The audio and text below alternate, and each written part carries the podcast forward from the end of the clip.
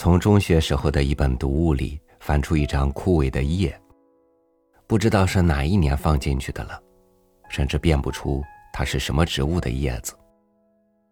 记忆里搜寻良久，终于释手于案，忙碌起别的事情。这片叶子，多像那些我们怎么也串联不起来的记忆，最终成了散落在岁月里的风尘。与您分享柯林的文章《狮群的红叶》。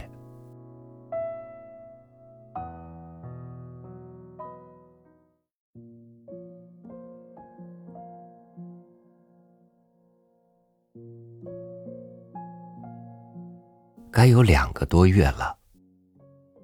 那时霜华初降，梧桐还未落尽。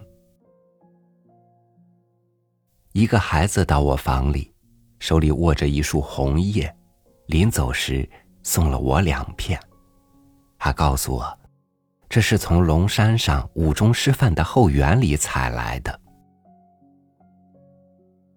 我欣然，把红叶托在手心，细细的鉴赏。这是一种风类植物，叶子像玲珑的手掌，分成七瓣。纤细的叶茎，匀称的脉络，叶缘有整齐的叶灵，精致的像最细致的工笔画，颜色似阴似赭，红得惹人怜爱。我把玩许久，珍重的放在书桌上的白瓷小盘里，了当案头清供。过不了几天，红叶褪了色，不经意的猥亵了。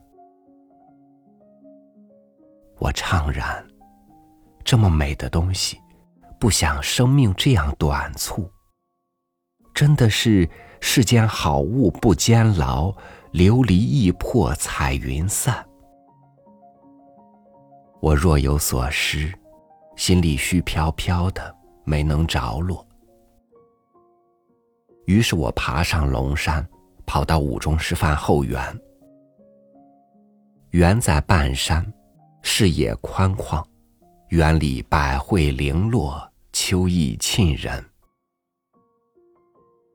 在山坡高处找到了那棵红树，只见它独立擎天，满树离离，喷竹宣翅，似要烧起漫山的野火。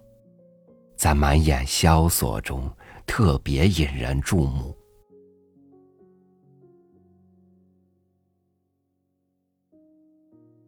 在树根四周，也落了不少叶子。我徘徊树下，流连忘返，最后拾了许多落叶回来，仔细的夹在书本里。三天以后。我翻书检点，叶子还是枯了，失去了光泽，但不曾皱缩，比那白瓷盘里憔悴支离的一双好得多。我忽发遐想，试图以人力挽回自然，找来水彩颜料，在失色的红叶上涂抹了一层浓浓的胭脂。乍一看去，居然红艳如生，能够以假乱真了。我索性妄想巧夺天工，在玻璃窗上贴上清淡透明的绸纹纸，再把落叶参差错落的贴在纸上，构成一幅当窗迎风分披的幻境。我怡然坐在窗前。不觉一时婉而自得。从此，窗上的红叶成了我朝夕相亲的伴侣。每天清晨醒来撩开帐子，只见晨光熹微，这些红叶的剪影就会投入我惺忪的双眼，向我道早安。有时深夜凄清，从外面奔波回来，满屋静悄无声，却有那昏黄的灯光，把红叶的素影投向窗外，似对我含笑相迎。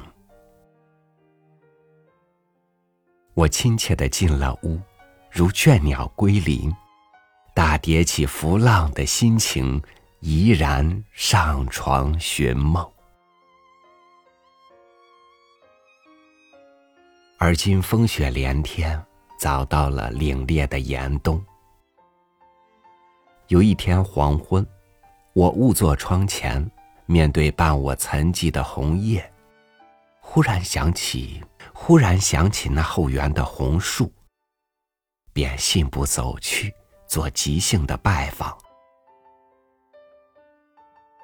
谁知那如火如荼、盛极一时的树冠，已经凋零殆尽，只剩的空枝灼灼，横斜的对着沉闷的寒空。树根四周，都是萎黄的枯草。落叶已片影无存，只是近处有一堆雪白的寒灰，其中留着残红点点，是些未尽的碎叶，像是园丁把落叶扫到一处，点把火烧了，好待来年化作春泥，好待来年化作春泥，给那峥嵘的老红树添点肥料。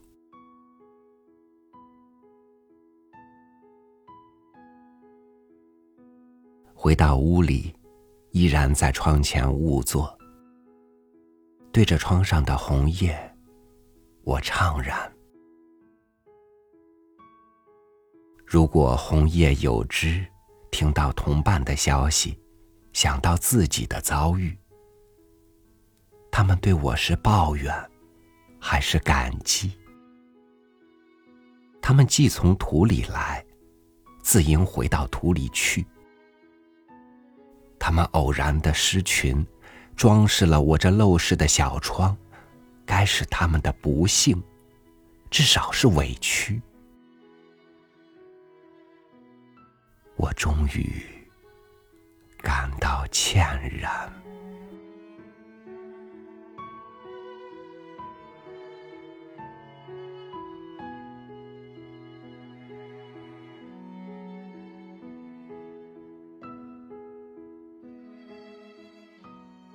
万物都有它的思想，即使它不得已屈从了人的意志，从自己的思想里被剥离出来，它们也仍然保持着自己的特性。向着历史的背影，向着未来的黑洞，站定，化作泥土，化作烽烟，做着无声的抗争。感谢您收听我的分享，我是朝雨，祝您晚安，明天见。